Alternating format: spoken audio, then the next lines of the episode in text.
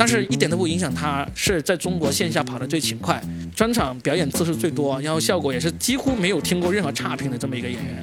但是这也一点都不影响他在我心目中是一个又蠢又坏的人。我说到这里，你看个博客，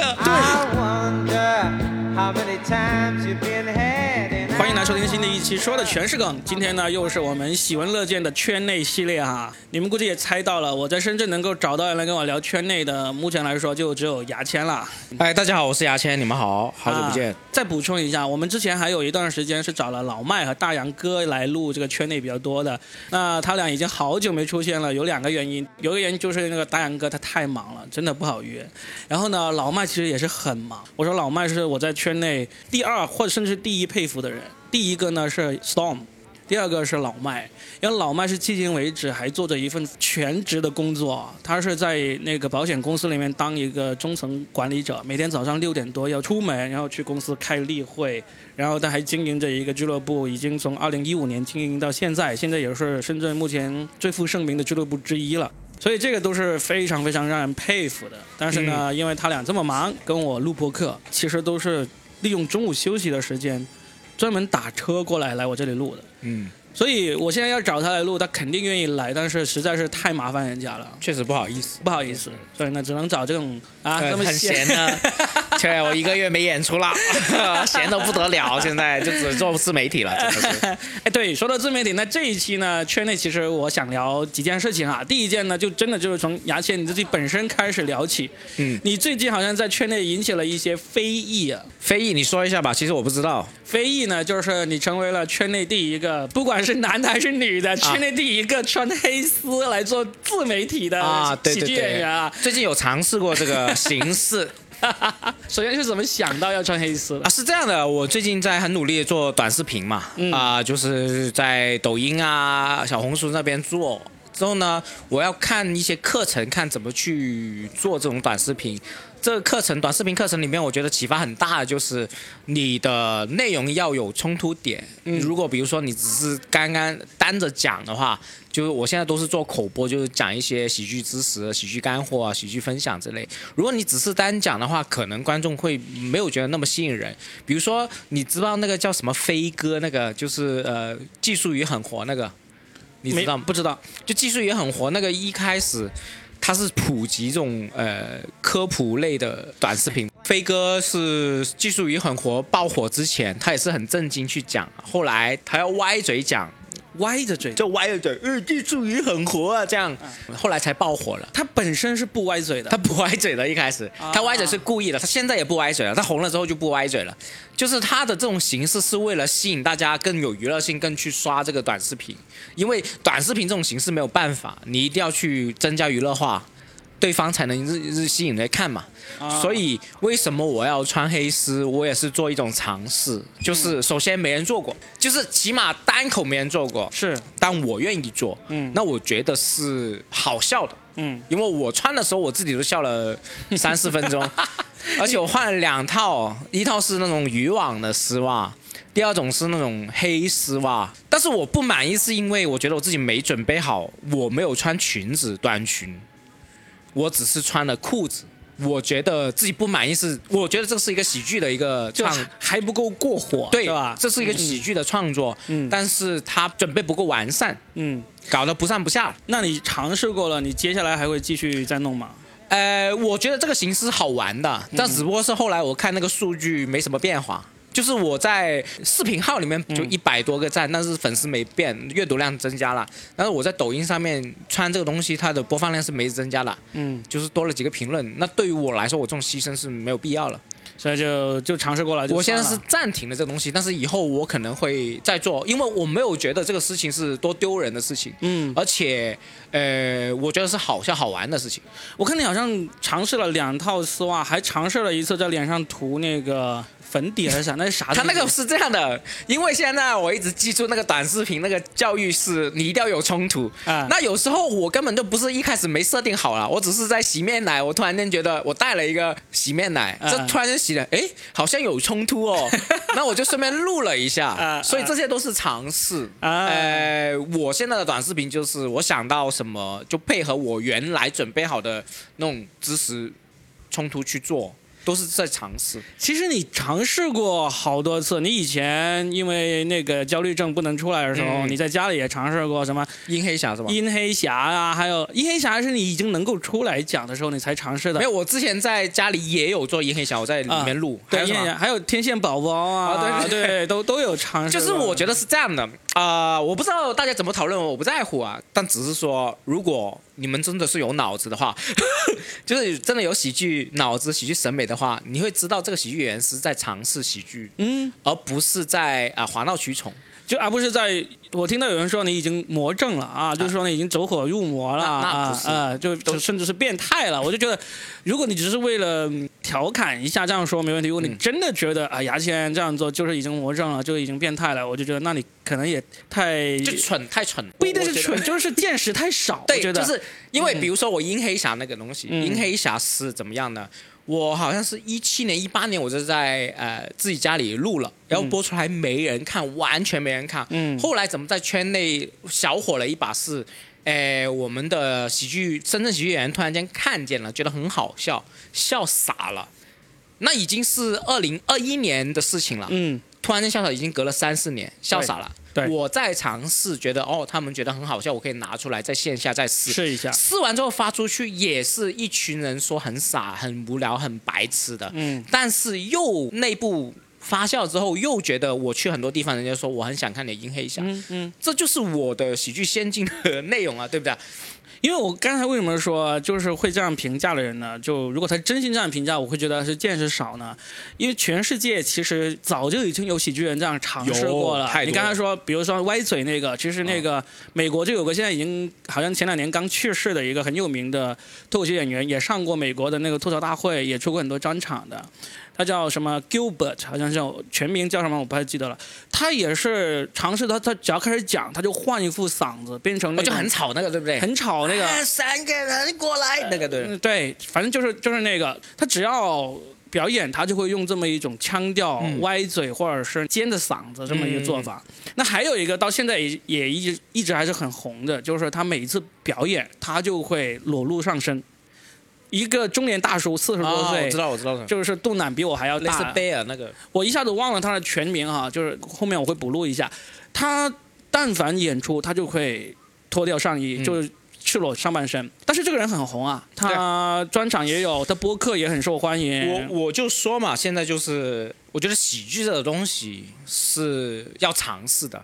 当你试过，当然呃不好笑或者是很尴尬，那你就下次觉得可以不试嘛。嗯，但是你不能因为你去做尝试，然后你去看不起做尝试的人，我就觉得这种想法作为喜剧人是一个很狭隘的一个想法。对，我也看了，我看了你的每一个视频。你看我跟你关系这么好，我从来没有去问你你在干嘛，嗯对不对？嗯，我非常清楚你在干嘛，对啊，甚至我我我在好奇的是你能坚持多久。嗯包括你当时做阴黑侠的时候，其实你尝试了这么多个，反而是阴黑侠是那个知名度最高的。对，就至少相对你自己来说，是是吧？那我觉得你要是二零二一年到现在一年多的时间，如果你一直都在坚持阴黑侠，说不定也会有一些不一样的那个结果。会有，但它不一定是我，因为它不是我那么喜欢的东西，对它只是一个对实验性的东西。对，所以呢，这个嗯我觉得嗯喜剧嘛，我们最重要是要多元开心。那如果这种形式能够多元开心，而且能够更快、更有效的多元开心的话，为什么不可以尝试呢？对吧？就是要尝试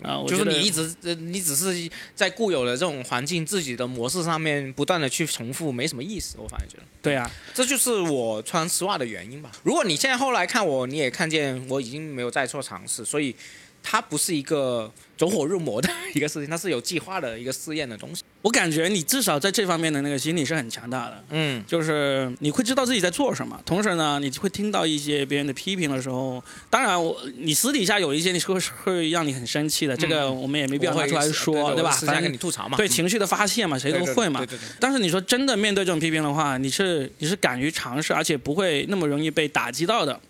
就我会生气，但是我不会陷入那种被人批评的情绪里面。说到这个，就想引出我今天想聊的第二个事情，就是最近圈内有一个很有名的女演员，嗯叫唐香玉。嗯她就遭遇到了一个很大的打击，他就发了一条微博啊，就看起来感觉算是已经崩溃了。就是那个他发了很长一条微博，虽然逻辑也很清晰，但是你可以看那个文字，呃，是一个很浓烈的情绪，对，很很强烈的情绪，就已经是接近崩溃的情绪。因为后面他还还发了一条朋友圈，其实那条朋友圈更加崩溃。嗯，那是怎么一回事呢？我们介绍一下。其实唐香玉，我们在很久以前有一期播客里面有提到他，在他上那个脱口秀大会五之前有提到他。他是在北京开始讲脱口秀的一个演员，而且他当时让圈内人知道的一个标签就是他讲了几个月，他就开了个专场。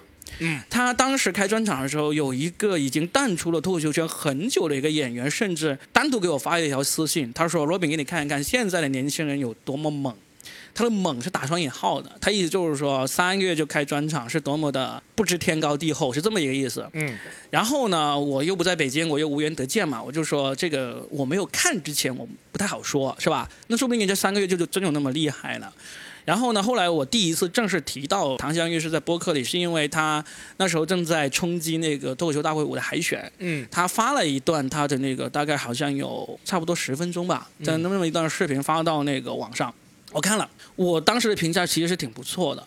就是绝对可以让观众笑起来的那种。作为一个商演的演员，他这一段内容是足够的。你先不管他那那个艺术性啊，或者说技巧怎么样，说来就没必要说。对，因为你现在现在市场上绝大部分俱乐部要求的就是你能够让我的观众开心、开心逗笑，对，值得这个票价，对，所以他是一个非常合格的一个商演演员。然后呢，就当时我就我就说了，我在博客里面这么提了一下，唐香玉就听到了。他还过来加了我的微信，然后呢跟我私信聊了一下，聊到当初他为什么这么早就要做这个专场这个事情。他也是那时候说刚刚入行，讲了一段时间开放麦小商演之后呢，感觉还不错，然后就遇上那时候要辞职，就跟原单位好像是有一些矛盾，就有一肚子的话要说。所以他那次做那个专场有一个很大的目的，相当于是离开了原单位，然后呢开一个专场来。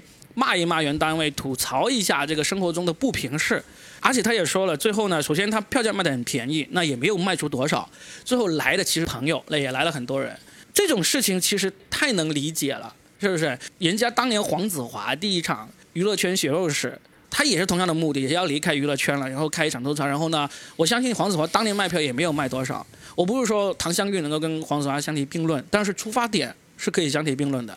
就这么一个，然后他也说，没想到当时他这个举动会得罪了那么多人，因为第一个他卖的很便宜，专场可能是当时是大家见过最便宜的一个专场，这就触怒了很多人。我也不知道这有什么好触怒的哈，这个是很便宜。然后第二个，因为他时间实在是太短了，就不管他效果怎么样，嗯，他就让一些人就很看不惯。他说，甚至有演员专门私信去骂他，嗯。所以我当时我就说，我说我也没有见过你，我也只看过你十分钟的网上的片段。但是我想说的是，你只要能够让观众开心起来，其实就够了。因为同行的看法是最不重要的。是的，同行是不会给你买票的。同行演员，老板看法有用。老板重要，对对，演员没有。就是同行演员的那个意见是最不重要的。他说你好，或者说你不好。对你的影响其实是一样的。你当年就这样跟他说过了，对不对？对，那好几年前了。没有没有，好几年前，应该就是脱舞前，因为他那时候我那期播客应该是脱舞播出前。你播客真的很多圈内人看，很多人听啊，是吧？所以说完之后，反正就跟他再也没有交集了。然后呢，一直到他最近也来过深圳演出，呃，我也没去看，因为一个是时间可能是碰不上，第二个呢。虽然我说同行意见不重要，我是指同行对你的意见不重要，但是同行对别人的意见呢还是很重要的，因为可以给我很多八卦，给我 可以给我很多瓜，所以我也听了一些同行的那个反馈。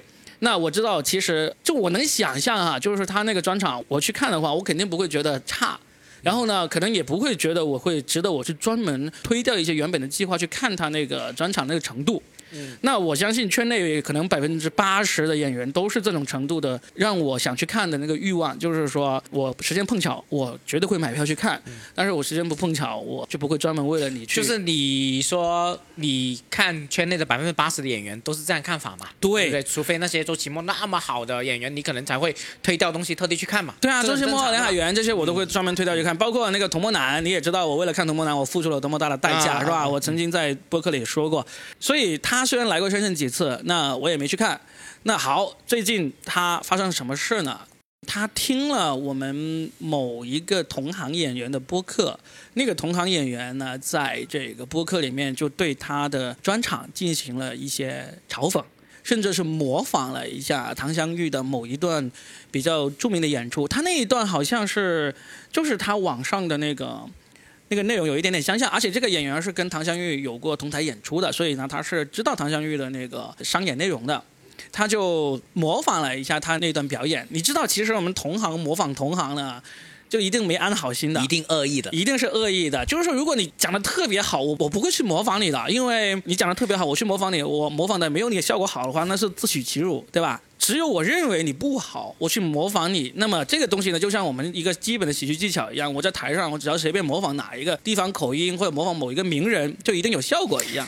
如果特别好的演员，我们会怎么样呢？我们会转述，就是说他该说他的内容，哎，他很好笑啊！你看，就是就转述了，我们都会这样。对，所以呢，就是就是这一段内容，我听完那个播客了。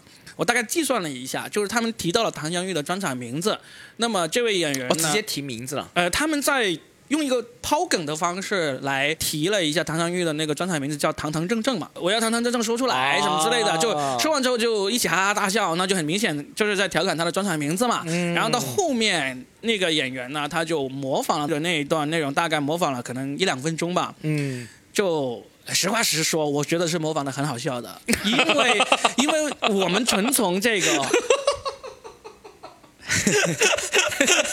呃，你说，我们纯从这个喜剧技巧的角度来说，比如说我模仿你，你某些片段其实也会好笑的，因为我是准备好了。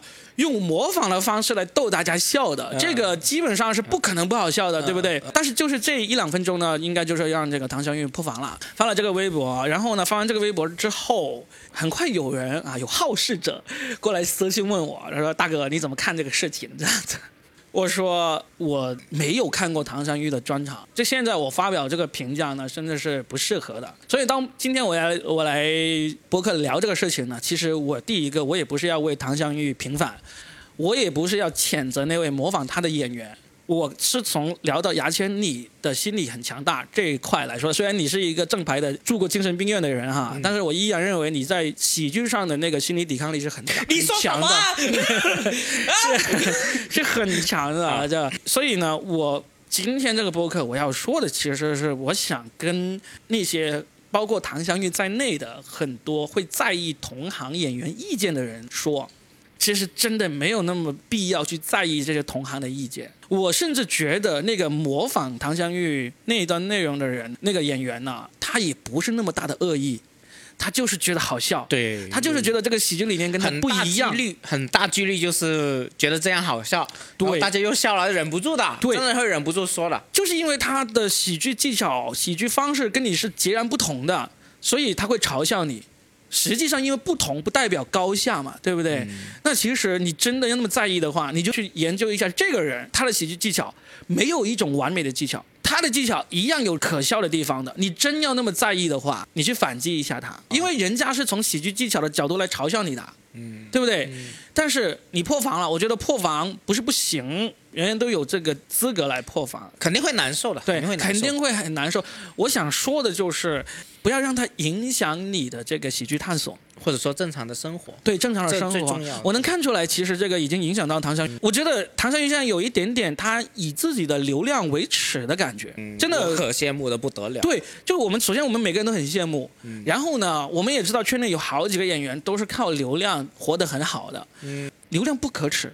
流不可耻，可耻的是，你除了流量之外，其他东西都不行。我说实话，就是为了流量啊！对，流量是多么好的东西啊，对不对？对，多么好的东西，就是你应该为自己有这样的流量而骄傲。而且你有这样流量的同时，你还会对自己的内容有这么高要求的话，那急什么嘛？对不对？你才开始没多久，你有这么好的那个起步基础，你又你又这么在意段子的质量、段子的原创的话。那对我们来说，真的是非常非常好的一个正向的例子啊！我我要说一下，就是这里也插一下话，就哎，也是谈香绿这种情绪问题，或者说听见同行的呃所谓的坏话，肯定会不舒服。我觉得每个演员都会试过的，对，Robin 肯定也试过，我也肯定啦，对，每个人都会试过，而且有些人听完之后肯定会很不开心。我就说我的这个我会怎么面对？第一，我不会主动去听。听得肯定不舒服。对，如果有人突然间告诉我谁谁谁，你知道他对你说什么，我说你不要告诉我，嗯永远不要告诉我。我对所有人说，你可以在外面说我坏话，但不要告诉我，嗯我不想听，因为我听了没有意义，我只会心情差。第二，你要知道你的生活圈子跟那些不喜欢你的人是错开的。对就是你再怎么让人家看不上、他们讨厌你，觉得你恶心、傻、傻叉各方面，但你生活圈子是不会改变的。对的就我我就是这种，我跟你，我经历了那么多事情，嗯我跟你的关系是起码是没变，或者说关系会更好，对不对？嗯你也嗯听到很多人说我坏话，对啊，但是不会影响你跟我的相处。对啊，就别人说的是他的看法嘛，啊跟我有什么关系，对不对包？括不好笑，我也给人说过很多次，啊什么去什么地方，南宁啊，南宁啊，说什么看到最难看的一些都直接发朋友圈。对我没有在意这种，我八月演出已经排满了。对吧？嗯嗯就就是我的演出，我的生活不会因为你的这种废话去影响我了。对我自己也说一说我曾经经历过的一个事情嘛，就是我曾经有一次去某一个城市去演专场，嗯然后呢，那个城市其实它有当地有一个做的很不错的俱乐部，他的主理人一直以来跟我关系都是非常好的，也不叫非常好吧，就是好的一个关系吧。嗯但是他从来没有邀请我去他那个城市去嗯做演出。然后呢，他这个城市另外一个俱乐部邀请我去了，那我当然就答应了。答应之前，我还跟那个城市的那个俱乐部的主理人有说了一下，我说你们城市的另外一个俱乐部邀请我来了，如果我主动来的话，那我肯定是想来你这里演的，但是人家先邀请我了，所以呢，嗯我就去他那里了。嗯就打个招呼。对，打个招呼。其实我也有言下之意说你你他妈的为什么不邀请我，对不对？有一点，对我呃明白，我明白。对，然后他也说好，没关系，去去去去去，这样好，我就去了。然后呢，去了之后呢，就票一开始卖的不太好，到演出开始前一天还卖了可能就一半多一点点这样子。然后呢，邀请我去那个俱乐部的人就听到一个不好的消息，就过来跟我说了。其实我觉得他们也不应该来跟我说，但是说完之后我心情很不好。他说那个、那个俱乐部的人就开始跟他在他的观众群里面就就让大家不要来看我。说，哎呀，那个俱乐部举办的演出不怎么样啊，罗宾也水平就那样子啊，怎么之类，就类似这样的话，嗯就真的是很难受。因为呢，我是觉得，首先，我觉得请我去的那个俱乐部呢，他呃造谣的那个必要性不是很大，嗯这是第一个。因为后来其实到第二天演出的时候，票也卖完了，嗯也 OK。然后呢，但是我相信那个我没去的那个俱乐部，他真的也有说了一些话。不管他说这个话是出于要诋毁他的同行竞争对手，还是对我不满，嗯，我觉得就他说出来，他就嗯能够意味着这话会传到我耳中。嗯那怎么办？我当然是不高兴的，所以从那天为止到现在，我没有跟这个俱乐部的主理人说过任何话，嗯我，没有主动找他，我没有拉黑他，他也没有找过我。私下跟我说一下。对我私下会告诉你是谁，嗯这就是我的做法。如果我真的很在意的，我可能会让那个请我去那个俱乐部把那个截图发给我，嗯然后我再去质问那个、嗯那个俱乐部的人，对不对？这样做的话，其实跟现在没什么区别。现在我跟这个人也算是，我我前段时间发过一条朋友圈，我有说我现在的社交状态就是老朋友不断的流失，嗯还有很多人不再联系，嗯那些不再联系的人，我就当做还没有流失好了。嗯我不会去联系，嗯那有可能他已经拉黑我、删除我了，但是我没必要去让自己难受。对呀、就是有些事情不需要面对的那么白耶。对，你你去面对了会让自己难受。而且你如果说你知道那个演员本来就不太喜欢你的人，你何必走过去跟他说你为什么不喜欢我？对 这不喜欢一个人很正常。对，千万不要去把那个不喜欢你的人掰过来让他喜欢你，这是最徒劳无功而且自讨没趣的做因为他。本来可能就不是跟你关系多好，那就不不交流呗。这本来就不是一路人嘛。对，不交流，所以所以对没什么关系。嗯，不交流为好，特别是成年人，我们出来社会，有多少个真正的好朋友、知心朋友？没多少。真的，对啊，你全都是个位数。对你不联系五年、十年，对你没有任何影响。是的，然后就是你说的这个东西，就是其实以谭香丽这个例子，肯定很多演员会有遇到这种事情，嗯特别是全国跑的演员，嗯，我觉得心态要放平，要好一现点。在很放平。当然了，我觉得你看，包括唐香玉这一次。这事情发生没多久之后，他马上就晒出来了。他去南京无名俱乐部给他一个周末拍六场，反击了，反击。对，这个就很好的一个 反击啊，就是就说明别人喜不喜欢你，跟有多少人讨厌你其实是没有关系的。嗯，你要做的就是找到那些喜欢你的人，至于有多少讨厌你的人，你是不重要。不重要，你不需要去关注的，因为你关注的越多，就越让你难受。讨厌你的人是那些人的问题，不是你的问题。嗯，所以我们所有的喜剧演员也是一样，你不可能让所有人喜欢你。当然，你要做到的就是你尽可能多的找到那些喜欢你的人，让他们来看你演出，让他们来做你的朋友。我觉得这个就是才是唯一重要的事情。是，好像我我也一样，我也一样。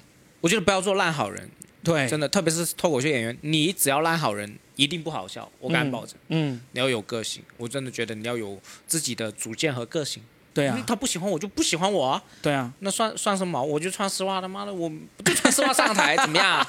就这样。我期待你哪一天试试看穿丝袜上台。对啊，就我是有可能做到这种东西的。包括我再说一件事情，其实有些有时候我去外地，也有些演员会跟我说，他早都看过我的视频，就是 B 站的视频。会觉得我是一个不好笑的人，因为我的视频不是发我最炸的段子，而是发一些冷场段子。嗯，他就建议我说，你要不发一些你最好笑段子上去。然后我的想法是，嗯，不重要，就是首先还是不影响我的演出。其次呢，我发那个东西是我觉得那个东西好玩。嗯，我不需要因为你们怎么看我，觉得我牛不牛逼、厉不厉害，我去改变我的做法。嗯，就是这样，就是这样。对。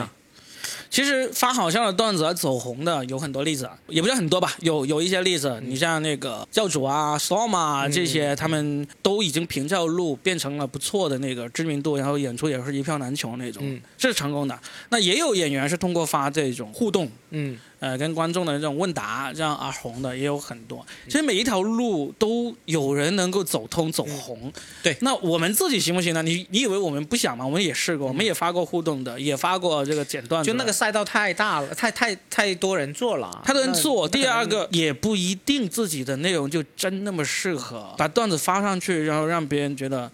觉得好笑，而从而跑来看你的演出。我觉得你发什么视频，然后最终你能够通过发什么视频红呢？不知道，没有人能够打包票的。对，我就曾经问过那个小新嘛，他二零一九年的时候突然间就红了嘛。他说他自己也不知道，因为他当时第一次开始想往抖音上发视频的时候，他甚至都不知道怎么操作那个剪辑视频怎么发，他都是跑去一个个的问问，然后就发上去，发上他会发现，哎，原来这些东西有人喜欢。我一九年刚刚从上海回来没多久的时候，我也曾经足足试了半年时间，不停的发呃不同类型的，我甚至发过做那个教人做美食，嗯，做菜的那个视频都有发过，电影评论的视频也发过，时事评论的视频也发过，演出现场的视频也发过，嗯，什么都发过，你就是红不了啊，就是没什么人看，没有什么反应啊。没办法，你还得不停的尝试。对，包括我这一次也有可能是无疾而终，很大可能性。对，没关系嘛，就努力试一试。对，对，就挺好的。那好，那聊了一个是你，一个是我们对唐香玉这次崩溃事件的一些看法。我们接下来聊今天最后一个话题。我想隆重的给大家介绍一下我们这个全国脱口秀演员的聊天群。其实我们在很多期播客里面都有提到了，我们全国脱口秀演员是有这么一个聊天群的。那个群呢，呃，最多的时候有三百多人，那现在现在稳定在两百多到三百人之间。这个群其实是挺有历史的，我跟大家说一下，最早最早是在二零一四年的时候，最早是宋启瑜。他在北京的时候拉了一个群，就大概拉了我们三四十个、四五十个演员进去，就包括那时候所有的正在玩脱口秀的所有的现在如雷贯耳的人都在里面。然后那个群我们在里面也是日常聊天。很多人以为脱口秀演员群呢，就是整天聊段子，整天聊喜剧技巧啊，不也是不是从来不聊，确实也会聊，但是呢，可能那个在我你看二零一四到现在已经九年的时间里面，我一直在这个群里面，那个聊喜剧聊段子的时间应该不到百分之二十，百分之十甚至更少，那就说明了喜剧演员聚在一起。就他妈不会那么愿意聊那些技巧性的东西了。我敢肯定，任何人拉群的目的是为了讲段子、为了创作的群存活都存活不过两年，两年之内就会沉寂、死群、退群、解散。这里我要说一下想法，因为我也看，我也被拉进一些什么呃脱口秀爱好者啊、新人群啊，会会被拉邀请进去，但我从来不说话的原因就是。创作这东西你自己琢磨，讨论你在群里面那种效率那么低的地方讨论有什么用呢？你知道当年我们拉那个聊天群之后不久，北京也有一个演员拉了一个群，叫做脱口秀工会群，好像当时是船长拉的，还是还是甚至崔永元拉的，我都忘了。那个群里面，我们几个老炮轮流每周或者甚至每天给大家发红包，让大家创作段子，坚持不到一个月。这红包 因为因为。因为因为其实你可以发发不多啊，呃，然后就轮流发嘛，就是不管你用什么刺激方法，如果听到我这个播客的演员同行，你们有一些群是天天讨论技术、讨论段子。这个热情能够持续超过一年，我都不说两年，持续超过一年的，你来找我，我给你发红包。我觉得不可能。我就说嘛，就是群聊是一个深度讨论效率很低的一个对地方。对你为什么不跟你朋友 深度聊？你要在群里面聊，甚至我没想明白这个问题。甚至你跟你的朋友、你的段子伙伴、你的段子 partner，嗯其实你们能够一起聚在一起讨论技术、讨论段子的一时长一，次，你都超不过两三年啊。首先我们大部分老炮都没有段段子搭档的，不需要段子搭档。对啊。好，我先说一说这些群，我们主要在里面干嘛啊？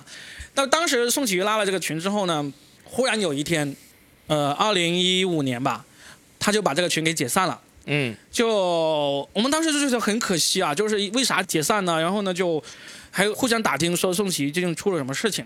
后来他们说，原来其实我们嘲讽他太厉害，他受不了了。他也是心里，其实他心里没有我们想象中那么强大。他那段时间被大家嘲讽的太厉害，就就就群里嘲讽，当面嘲讽，呃，开那个吐槽大会的时候也嘲讽。因为当时二零一五年，他那时候加入了那个茄子脱口秀，就跟着那个刘宏伟、三弟他们来深圳，我们为三弟举办了一场那个三弟的吐槽大会嘛。嗯宋琦作为其中一个吐槽者，上去就被吐槽的很狠。嗯他回去之后就实在受不了，他就把这个群给解散了。嗯那当时我就重新把我记得的那些这几十个人都拉了回来，我们就重新组了个群，我就变成了群主，嗯，变成群主。后来这个群就一直慢慢慢慢壮大，壮大壮壮大到嗯三百两百多人啊，两百多人，三百人。然后呢，中间其实发生过很好几次非常著名的骂战，就包括第一次，我印象中第一次最著名的骂战是那个，呃，大家在骂那个周树，说他说自己是中国脱口秀之父。这个、嗯。这个头衔，他在微信签名上把自己称之为中国脱口秀之父嘛，嗯，就大家其实没有什么人去理他，然后有一天是被 Andy 这一个外国人就发现了一下啊、讽刺了一下，说说啊，原来我爹在中国呀，这样子。就，然后就出来，然后就一下子大家就引起了大家的怒火，就开始就跟他唇枪舌战了一大番，然后这是我印象中第一次最激烈的争吵。后来呢，就也发生过几次，就还有一次是，应该就是我我弄来的，就是我跟卡姆那次大吵，吵得非常的狠。嗯，就后后面还发生过一些争吵的，反正那个群的主要作用呢，就是除了吵架，对，除了日常聊天、瞎聊天啊、评论天下事之外呢，就是吵架、撕逼，非常的多。嗯所以呢，这个群我们后来取笑说，只要红了都会退群。嗯，确实是这样。他们这些红了退群，除了真的觉得红了跟我们层次不一样了，其实还有个很重要的原因，就是里面吵架太多。有很多人他没红之前就已经退了，嗯就确实是有很多人是不喜欢吵架的。嗯然后呢，因为这个群也经常会有新的那个演员进来嘛，因为新演员进来就很多时候他才可能才讲了那么半年、一年或者甚至几个月，他一进来往往就会有很多我们早就已经讨论过的观点啊、看法呀、或者一些陈年往事啊，他会忍不住再拿出来说。嗯但是他一说的话，那观点就跟我们当年说过的、反复炒过冷饭的那些观点差不多，嗯就会让人觉得，哎呀，你这种刚刚开始的这种小白，呃，我还要敷衍你，还要回应你，还要跟你讨论这个，有些人就会觉得很没意思，所以呢、嗯也退了。嗯那这个群就不停的有人退，有人进，有人退，有人进，我就觉得无所谓，因为我虽然是群主啊，但是最主要的是我是一个我我那时候群里面秉承一个条件是从来不踢人，嗯就除非你是发广告，我才会踢，就不踢人。谁走了我也不挽留，顶多有时候碰到会问一句说，哎，你干嘛退那个群了？基本上他们也会说啊，因为太吵啦，因为，呃，什么就是看不惯谁啊，这样退都有。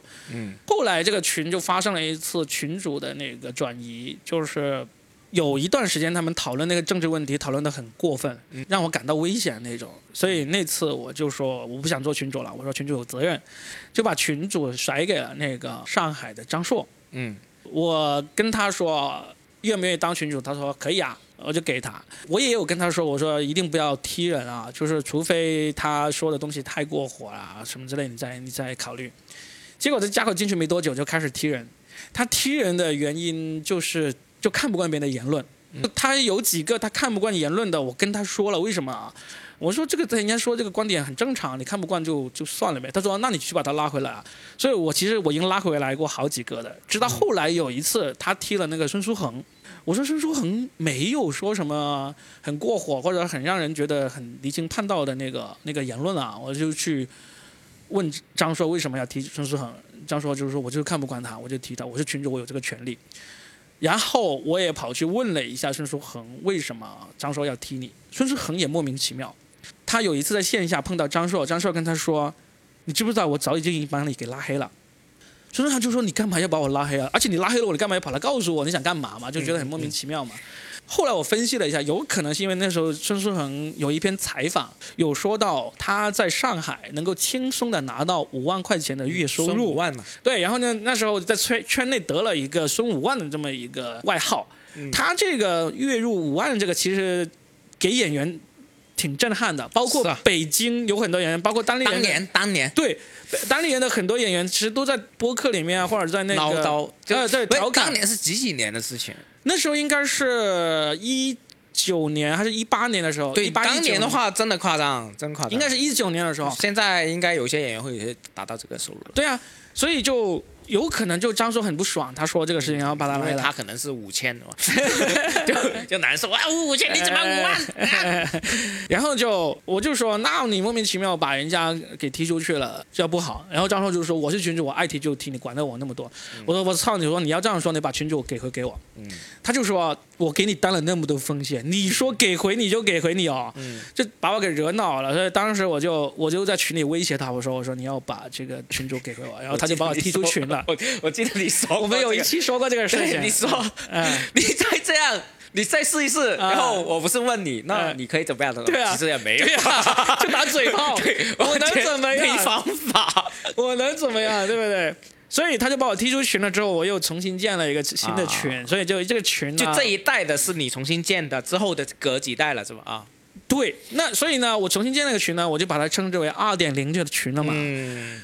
那然后就二点零的群呢，又发生了一个事情，就是就是去年吧，大家在聊一聊一个事件，聊得很狠，就很敏感的一个事件。然后呢，就结果那个群就一下子被封了。嗯。所以呢，还好我们早有准备，就又重新拉了一个三点零了，是吧？现对，现在就是三点零，就我们又重新拉了一个群，叫三点零的群。好，那现在三点零的群呢，因为每一次。群出事啊，不管是原群主被踢出去，还是说因为你说东西太过火被封群，重新拉一个群，其实都是很艰难的，从一百多人会逐渐逐渐才增长到这个两百多人、三百人的。那现在这个三点零的群呢是很活跃，也还是在每天在聊天。然后呢，好，就终于来到了我今天最后想说的关于这个群被人诟病说我们天天在里面瞎聊天的事情。那最诟病我们的人呢，就是现在非常线下非常火的一个演员，叫做黑灯。黑灯是最看不惯我们在群里面天天瞎聊天的。但是呢，他当年也是天天在群里面跟我们瞎聊天的。后来，直到后来有一次，我们因为对一个效果的演员的不同意见，我跟他发生了一次骂战。对啊，然后他就离开了那个群，我也因为那次骂战啊得罪了不少人，很多人也把我也给拉黑了，退群拉黑啊。就那次是我这么多年骂战生涯里面最惨的一次。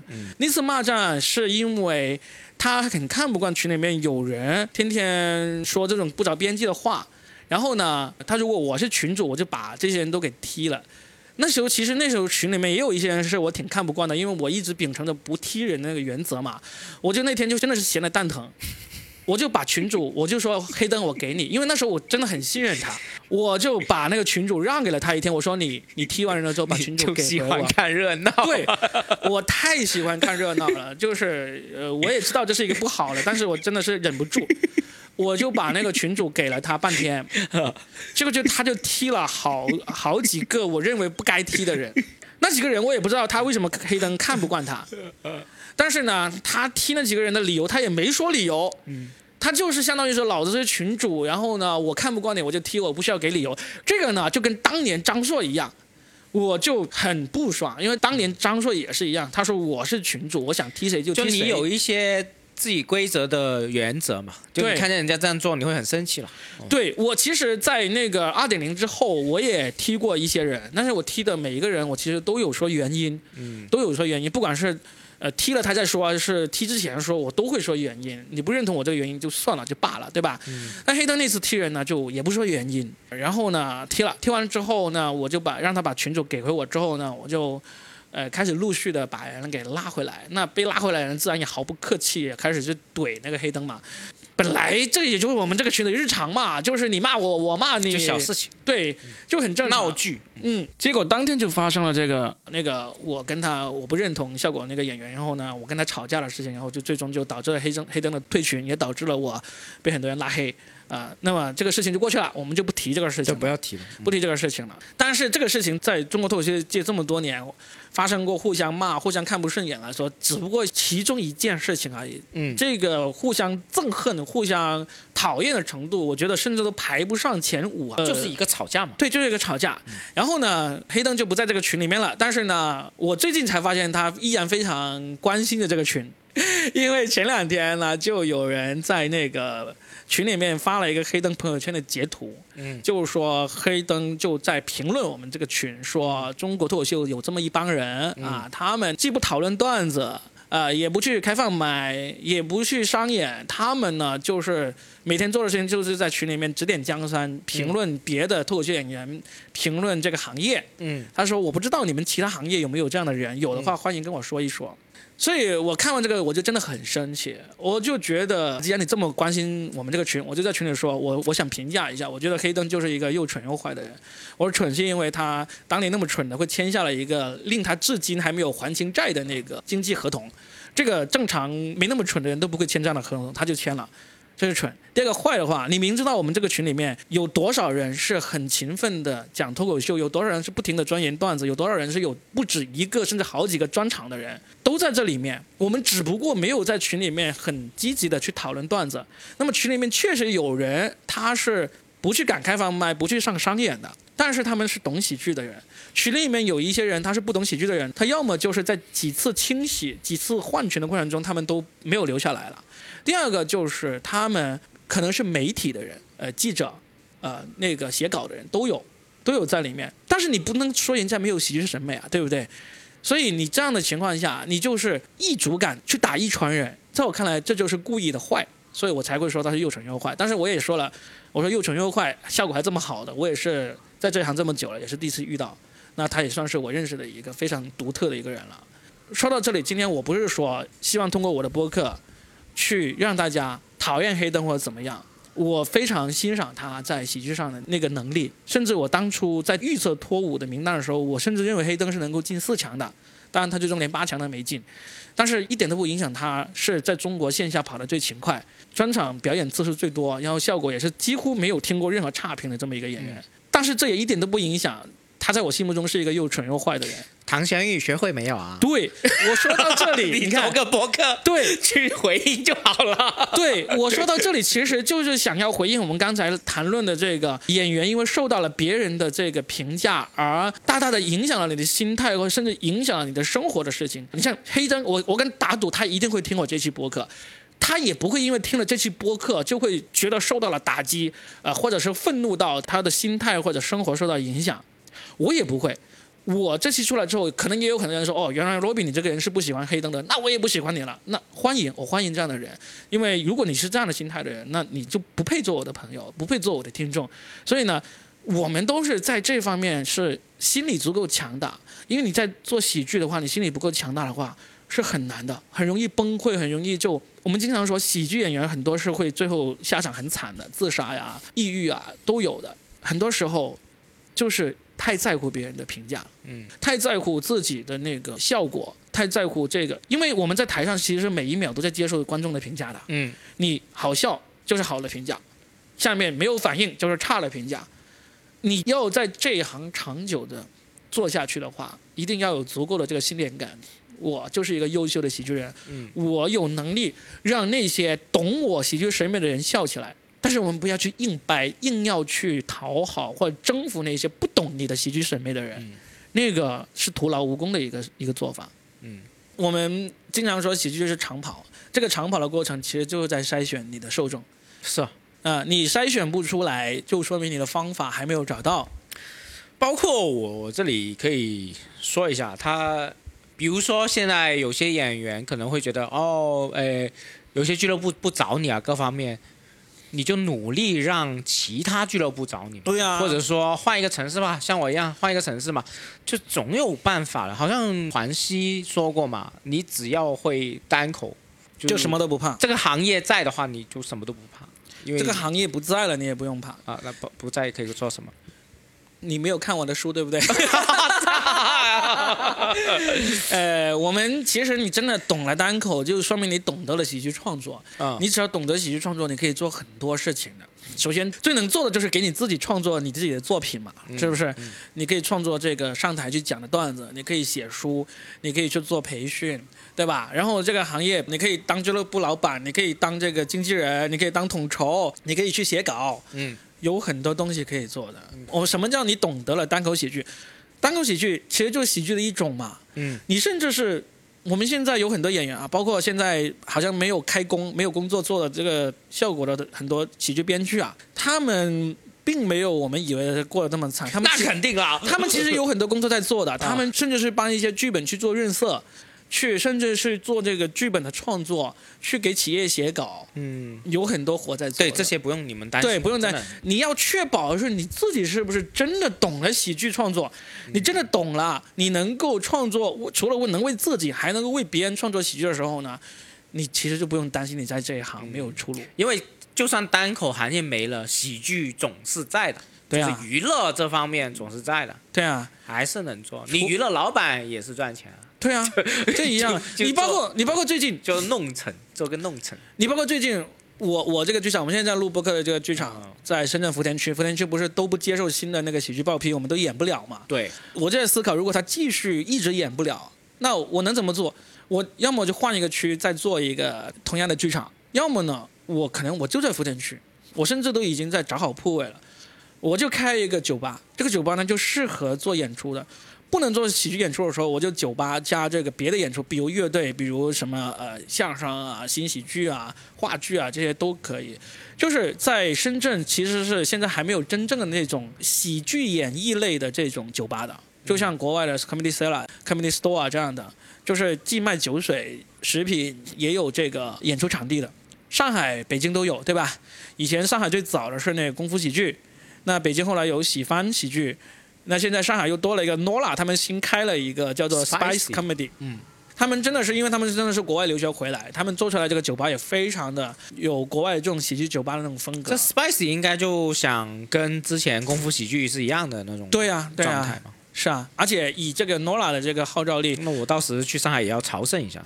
对呀、很好，做的挺漂亮。他那个酒吧的位置从从那个墙到那个天花都是做成了砖头的形式，还挺特别的。你感觉好像有点感觉好像进了一个地窖一样。这个地窖呢，从墙到天花都是那个砖头的一个装饰，也是很有辨识度，看一眼就忘不了。这也是喜剧审美带来的一个装修审美嘛。就你单纯有喜剧审美，你也可以找到工作。真的，我们这一行其实以前也有发生过某个演员因为得罪了俱乐部，然后俱乐部说要封杀他的情况，根本就封杀不了。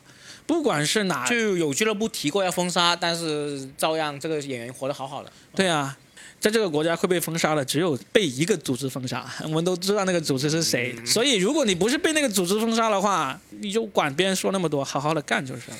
对，今天圈内也是讲了很多一些平常不会讲的一些话了。对啊，啊，然后呢，也可能是未来半年吧，我跟牙签录的最后一期圈内了，因为牙签很快下周八月二号就要到杭州去了。杭州打拼一年了，我就不在深圳单口这边呃工作了。对，然后我七月二十八号开始也要出去旅游，所以呢，基本上在你去杭州之前，我们应该没啥时间碰面了。嗯，我也不知道接下来圈内在深圳还有谁可以跟我一起录一录。就我非常当然非常希望大杨哥和那个老麦有空回来跟我一起录，但是呢，看起来他俩短期内可能都不会有空。我最后也在这里呼吁一下，在深圳的演员，如果你们喜欢听播客，你们也对圈内有很多。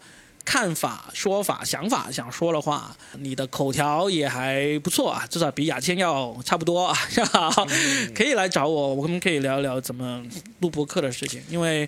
确实对圈内又了解又能够在麦克风前面侃侃而谈的人实在是太少了。呃，播客，各位如果是听的喜剧爱好者、脱口秀演员，真的是多参与一下。你不一定想制作，你做些嘉宾也很好。你看我那么努力做嘉宾，因为播客的用户粘性真的很高。我就前两天去成都上那个下线下喜剧课，就有人说我是听说了全是个人过来的。嗯。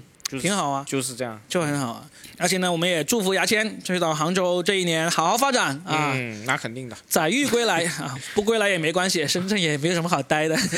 就就就，如果 如果从那个喜剧从业者的角度来说，我再次重复一下我这么多年重复了无数次的一个建议，就是假如你没有什么不得不一定要留在深圳的理由。你要做好喜剧的话，你就应该离开深圳，去上海也好，北京也好，杭州也好，不要留在深圳，因为深圳是一个适合生活的城市，但是做喜剧、搞钱、做内容创作是一个相当残酷的一个环境，不容易。就是你生活没问题，但是你要在这里做出一些很好的喜剧内容的话，很难。如果不相信的话，来深圳试试。好吧，那我们这期就好聊到这里。我们呃后会有期，后会有期。拜拜，拜拜。